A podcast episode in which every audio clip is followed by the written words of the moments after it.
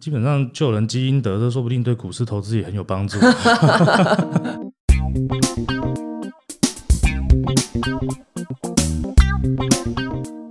好的，欢迎收听深红投资。那这一次呢，介绍的讲者呢，跟前面都不一样啦。那因为前面呢都是全职交易者嘛，所以这个有些听众朋友们呢，就说，那我可不可以找一个有在上班的？有的，有的。那今天呢，我介绍的这个朋友呢，叫做呃，我怎么称呼你？Doctor Ice。Doctor Ice，Ice 是眼睛。眼睛，眼睛，呃，因为因为你的科别是很需要用眼睛，是吗？啊，我们需要靠眼睛吃饭。OK，OK，好。那这个 Doctor Ice 呢，他呢就是一位这个台大医院的医师啊，蛮特别的。那自己平常工作就是医师，各位知道，就是医师工作也也算忙嘛，对不对？但是呢，他做的非常好，他就是呃，也是从很年轻的时候就开始做股票。那他今年呢，大概三十六岁啊，大我两岁了。那在五年前的时候，他的这个资金呢还不到一千万。那但是现在呢，资金已经滚到了四千多万。OK，那他的方法呢，也待会会介绍啊，是比较价值投资派的，然后会搭配一些筹码。OK，所以我们就欢迎这个 Doctor Ice。大家好。OK，那就先自我介绍一下，跟介绍你的这个投资历史。呃，我大概从十八岁上大学就开始自己做哈。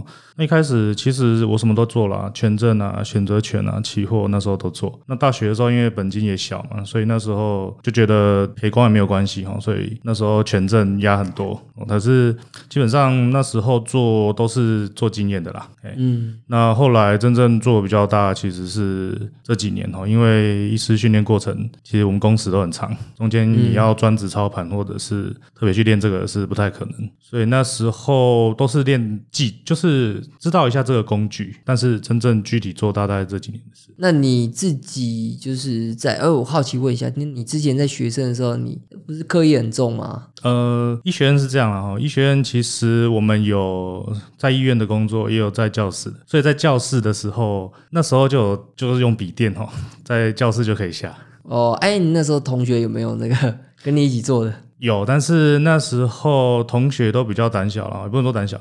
那时候大家要做中华电信啊，或者是台泥啊、中钢这种，那就我一个就是啊，那个奇美全证哦，那个茂迪全证。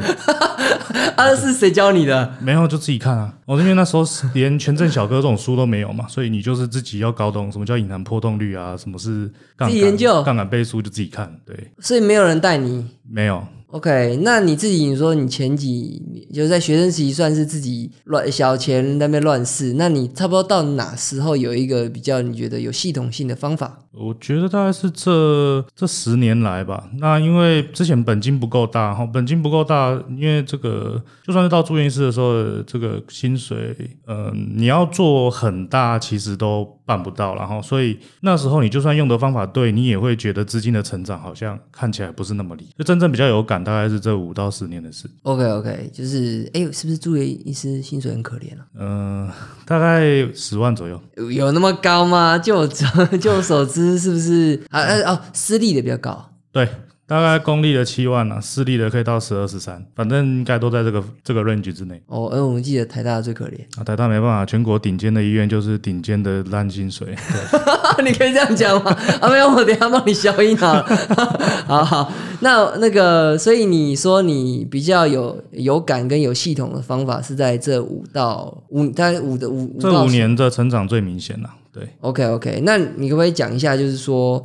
呃，你的这个投资的方法，就这五年好了。嗯，你这五年来讲，其实后面慢慢会比较偏向价值投资，是因为，呃，我们。工作其实平常很忙，所以也不太可能说在你看病看到一半或刀要开到一半的时候，要赶快出货啊，赶快较劲，这种事情基本上是办不到的。所以后来我们我发现，就是你把操作周期拉长，你去追啊，比如说大老板、大户的进出，你去追整个公司营运方向的改变，你可以比较从容的。进场出场。那这个我觉得是比较适合我们的一个操作方式。比如说拿我前两年做过的哦，一二五六鲜活国资来讲，它在中国营运的改变，其实你大概有三到六个月的时间，你可以看到它营收一路成长，毛利率一路上去。这段时间你跳进去，哪一个时间买都没有关系。那过了半年之后，它很，它就它就 double 了，对哦，所以说后来我就觉得，你去抓这种整个公司有值的改变，然后伴随着它，你就只要等就好，等它整个哦有市场有人注意到，然后上来，然后你再慢慢出，这中间你的犯错范围很大，你不会说我买太高。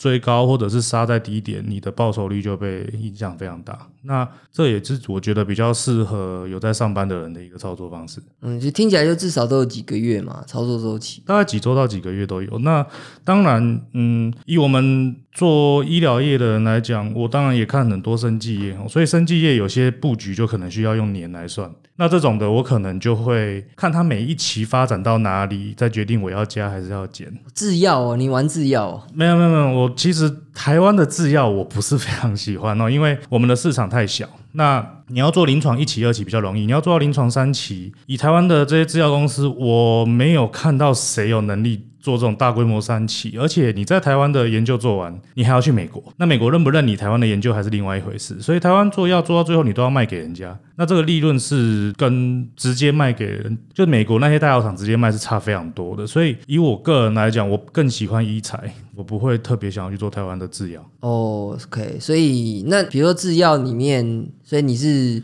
哦，举例来讲哦，前几年的合一啊、浩鼎啊，那我们看了这么多，其实这五年来，也就是中裕跟合一两个研究有做到三期，而且有成功。可是我们看到中裕三期过了，药也上市啊，你它的获利没有跟得上来，因为它的那个艾滋病的药是四线，那所谓四线就是一二三线都没用，才会用到四线。嗯，那很多东西其实那个制药很深呐，哈。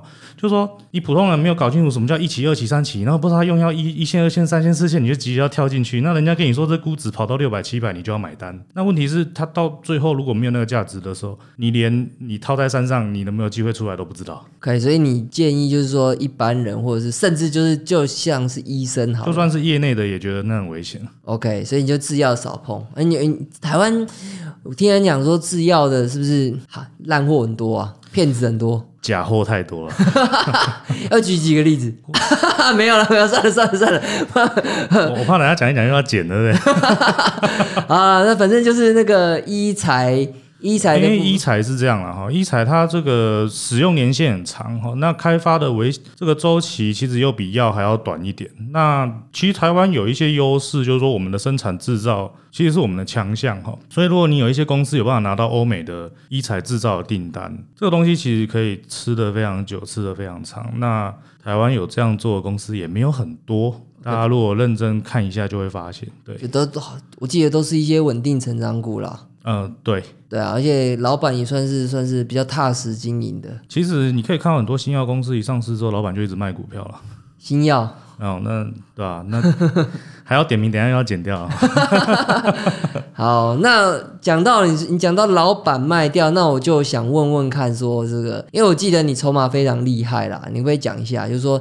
你在这个价值投资的纯看基本面的过程中，其实你都会用这个筹码来检验。那可不可以谈谈？呃，我可以讲一下两个 case，然后一个是这个茂林光电哈。那茂林光电的话，其实呃在大概三四年前就有一波炒到九十几哈。那它后来就因为 Apple 掉单哦，所以沉寂很长一阵子。那这个东西后来我发现就是怎么样，就他老板呃有一年哦，他就从一月买到七月，那自己买了好几千张，但是这段期间股价都没有动。那你去看他公司什么新闻都没有，可是大概八月股价就跳起来。那跳起来那时候我第一时间就进去哈，因为虽然说那时候根本不知道他为什么要上去，但是呃有些老板他就是有很辉煌的炒股历史哦，你就知道他接到单子他会自己先做动作，然后。接下来股价才会上去。那后来大概过了半年之后，才知道哦，原来茂林拿到 Apple 新的剪刀脚键盘的单子，那营收也上来。可等到它营收上来的时候，你看股价已经三倍。那其实这个东西是老板可能半年前、一年前他就知道，但他没有遮，所以他没有遮，就是说他就用他自己的名字买。那你如果有在追踪这些公司，你就会发现，你是说分点，你从分点就看得出这个点是老板。其实他在每个月那个证交所公告的董监持股，你就可以看到他本人名下股票一直增加。哦，就是他自己公告有，那你会去对是哪个点其实他就他自己不遮，你就当然吃他豆腐。？OK，所以这个就想问一下，就是说在你的观察里面呢，大概什么样的老板他会折，什么样的老板他就是我不太折？觉得这个是牵涉到你自己本身，呃，你观察股票池，然后就是说股票上市都不是一天两天的哈。那有做过这种事的公司，你第一次他炒的时候你没有跟上没关系哈，你就把它放在你的观察名单。那因为公开资讯观测站公告那个董监持股，其实每个月才一次而已，所以你这个工作做起来也不复杂哈。你如果就算一两百只也没有关系，一个周末你就可以巡完。嗯，哦，那尤其是这种如果股票低调都不动，但是老板一直连买的，你一直筛选下来，其实你真正要追踪的没有那么多。OK，所以其实即便是像你这样子有在上班的，你其实只要愿意，就是你就花个一两个周末哦，而且做久了，你大概知道要追谁哦，因为你可能你不可能每一行每一个公司都知道他什么时候要买，什么时候不要买，是你只要抓到，其实你一年抓到两三家这种的就够了。嗯，对，所以我想问一下，就是说，哎，呃，你比如说抓到一次这样子的机会，哎，等一下，你刚刚是不是还有说第二个例子？哦，拍谁？另外一个是新麦哈，新麦也一样哈。新麦其实它，我观察它很久了，它其实是一个传统，你如果做价值投资很容易寻到的公司哈，因为它获利稳定，获利高。那这几年它其实在中国发展没有那么好，所以它股价本益比稍微受到压抑。那去年中国疫情就很严重，它就下来哈。但是我就发现，大概到去年暑假的时候，那老板就开始买。那你可以去对，就是说，有的公司它的总，比如说它的总公司在三重，那你会看到说，诶，这个三重某些券商好像一直都在进货。那再过几个月，你又看到说，诶，这个董监持股还有董监相关持股一直增加。那这时候你就要去，这可能背后就有故事了嘛，哈，我们就会去看看说，诶，它是营运转机呢，还是说这公司其实一直以来赚钱都很稳定？它是受到事件打压下去，那他现在有机会回归平均。那是回归平均的话，我进场其实就是抓它从低估到回归平均这一段。嗯，所以其实就是你先看到，你是先看筹码还是先看基先看基本面？它就是在我观察股票池里面很多年了。那因为之前都很高哈，它之前之前都在一百三、一百五哈，那去年有到七十几。那七十几的时候，你会想说，哎，这公司是不是从此烂了？可是你如果说它从此烂了，它老板从七八月开始每天每个月几百张、几百张买，你就觉得这没道理。哦，所以大家从那时候开始慢慢注意。那注意到，呃，我后来就是怎么样，它突破八十，我就跳进去，因为 OK 表示那趋势可能改变。是是是，所以我听起来是说你平常会做一些功课，然后把一些你心目中的呃好公司呢，把它变成一个篮子啊，可能等于说就养在那里了。对那价格太高，我们就不理它。是，那你在养了大概五十档、一百档这样吗？差不多，差不多有一百档。呃，差不多一百档你心目中的好的台股，然后价格太高也没关系，你就养在那。那当这个这个价格你觉得估值够便宜了，然后筹码又有故事了，发现这个内部人狂买了，你就开始去深入的研究为什么，可以这样讲。对，因为你平常其实只需要大略看过去就好了。是啊，那只要没有消息，你就不要理它。是是是是，那我可以再问一下，就是说你啊、呃你的投资组合大概几只？然后你每一只会大概压多重？我其实非常集中啊，因为本身受查理蒙格影响蛮深的、我觉得他有一句话说，你就把所有鸡蛋放在同一两个篮子里面，然后顾好那个篮子就好了。那我本身也是这样的想法，所以如果你今天就是我很笃定说这这两三家公司可能未来会很棒，我可能会就会压超过五六成，甚至我去年压最多的时候，我有一只股票压了七成，七成？就单一股票压我。操，买七成你不会怕？会啊，那这太有把握了。呃，他后来给我的教训其实是流动性，就是说我那时候买到，呃，可能他有时候一个礼拜的成交量都没有我的量多，OK，哦，所以我后来要把货倒掉，也倒了一个月。哎、这个不要乱试，我跟你讲，我当过好几次主力，我他妈想砍都砍不掉。所以后来我又不太做中小型股，就是这样。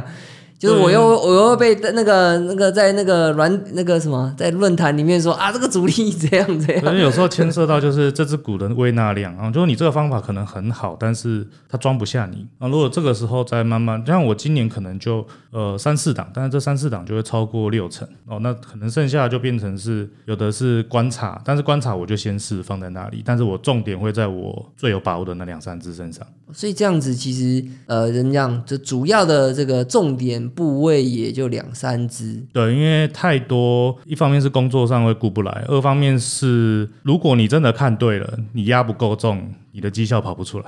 OK，那你这两三只大概会占你所有股票部位的几成大概就超过六成。？OK，两三只六成其实还还 OK 但是因为它有时候比例不一定哈，譬如说，如果今天这公司我觉得它不错，而且它表现一直 over 我的预期，我可能就会一直拉高，一直拉高，我不会因为它涨上去再平衡，是哦我可能还会再加码，所以造造成它有时候可能会单一就偏到四成甚至更多。是是是。对，那总共有几只呢？大概总共的话，我一般不想超过十只哈，那也是因为追不来。哦。就是说，如果你要基本面搞得很清楚，筹码要追得很清楚，然后又要抓它的进出点，同时都要办到十只，就已经以如果你没有城市交易，没有人帮忙，你自己下又要工作，其实这就很吃力。是是是是。对，那在这一集的这个最后呢，想找你谈谈，就是因为我们我们应该有好几集啊，但这一集啊的最后一题，我想问你，就是呃，你这个你这个特别的医生这个职业，那你说你呃有一些杠杆的方式，安全又杠杆的方式，你可不可以讲一下你是怎么做的？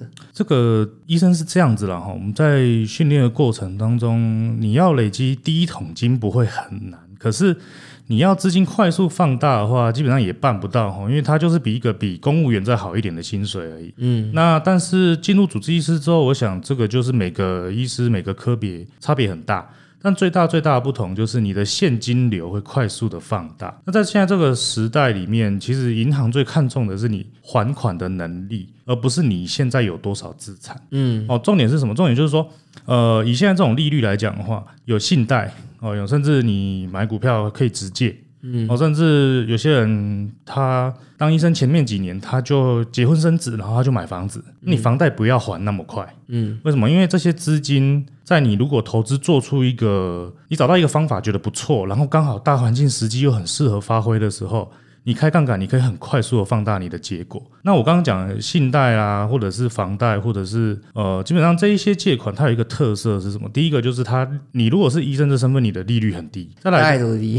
呃，基本上都在二以下。信贷也二以下，对，我哦操！甚甚至 甚至有些一听到你是医生要借，他就直接说一点六、一点七就出来了。我操！那可以借到是多大啊？基本上，呃，我只能说哈，民营银行都可以议，公营的比较死。借到亿，我我说可以议价，就是你要哦靠你要 借到一亿，哇！你别给跌落去。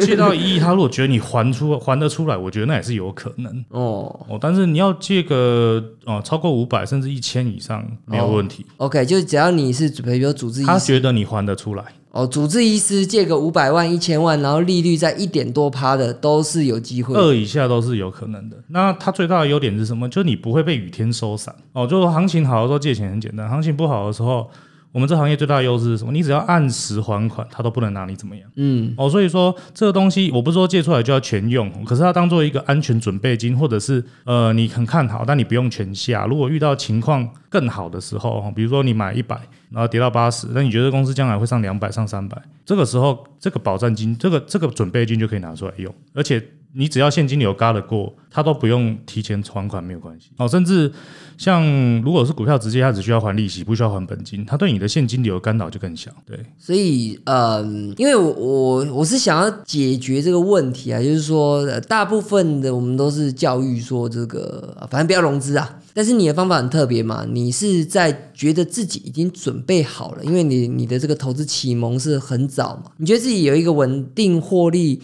有信心的方法以后，你就敢开始用这些呃房贷、信贷等等工具。对，因为其实你要去想说，我今天花了十年、二十年，然后不用或者不用那么多，我花很多年，然后我找到一个方法可以用，那刚好现在时机也很适合。那你用一百、两百做，哦，就算让你一直翻倍翻倍，你也要三五年才能到一千。那你今天如果直接就借一千了，或者甚至如果你房子买了，你就是先用宽限期去挡，然后你前面这几年就直接一千两千往上做了，可能三五年后你房贷就清了。哇，这个好好好，我就我其实不是想要鼓励大家，就是就是主要是说顺境的时候可以快速的放大，那逆境的时候你又可以靠你每个月固定的薪水去撑过逆境那一段时间。OK，对，因为呃，医疗业相对于一般行业哈，你再怎么样景气不好，你生病还是要看病，所以你的收入可预期，是。它有一个范围，再怎么低不会低于怎么样，所以你现金流不会发生忽然断流这种事情。是。哦，那但这样子在开杠杆的时候非常重要，因为它提供了一个安全性，我不会还不出来，是是是，我只要还得出来，我挑的东西没有问题，我就可以活到时机改变的时候。是哦，因为最怕的就是开杠杆，然后你在情势最烂的时候，然后你死掉了，你就回不来。对，那我们就直接来一个最重要，比如说现在这个时间点，好了，那可能大家大部分的人认为就是已经偏热了，那你会怎么去，就是去建议现在这个状况？假设他现在就是个医师好了，那他月收入假设二十万，那他有能力可能信贷开到五百万、六百万，那你你会觉得他该怎么去面对现在的状况？借好借满啊，先先借起来借但但不一样我我没有就我没有叫你要用，你就借。但是你借出来之后，你如果已经找到方法可以用，你就用。那如果说没有合适的东西，你至少要养在手上，因为将来如果升息了或者怎么样了，你不一定可以再借到一样的金额。哦，哎，可是这些东西它是它它利率不是活动的吗？活动没有关系啊，因为主要是有时候银根的松紧是从合不合得下来啊。你有时候送件不见得会下来啊。那现在银根很松嘛，你送几乎都会下来。哦，哦，银根变紧，其实第一个征兆其实是你送了送，但是你有那个利率，但你吃不到，哦，然后再接下来才是真的利率跳上去。是，对，所以你的方法反而就是你可以借到的全的额度，你先全部拿出来，现金放在手上，那你也不会心疼那一趴多的利息。其实一趴多没关系嘛。好，举例来讲说，如果说你今天你就很怕死，那没关系，我就压台湾五十，台湾五十一年有二点多就好了。那你借款是一趴，那我也不要全定哦，因为你有可能发生台湾五十会亏，就是短期亏损这种事情。是所以你就是把钱分成几分，分到你晚上睡得着的程度就好。那你可以设定说，哦，下来二十趴我再加，下来二十趴我再加，我永远不会死。是哦，那只要它有上去，我可以 cover 这个资金成本就 OK。是是是，所以啊，这样整顿了你可以用很勇猛的开杠杆，但是做很保守的事情，因为它还是放大你的保守的那个力德。是听起来整段的事情是说，因为呢，你有一份这个在社会上认可的一个高稳定的高收入的工作，然后呃，因为这个银行认可了，所以他给你这样子的额度，那等于是你有这样子的额度，但是你却呃压的算是保守。然后去让你的一开始操作的本金是大的，那因为你又有这个本金是是不错的去 cover，所以才可以让你整件事情是最后不会崩溃的。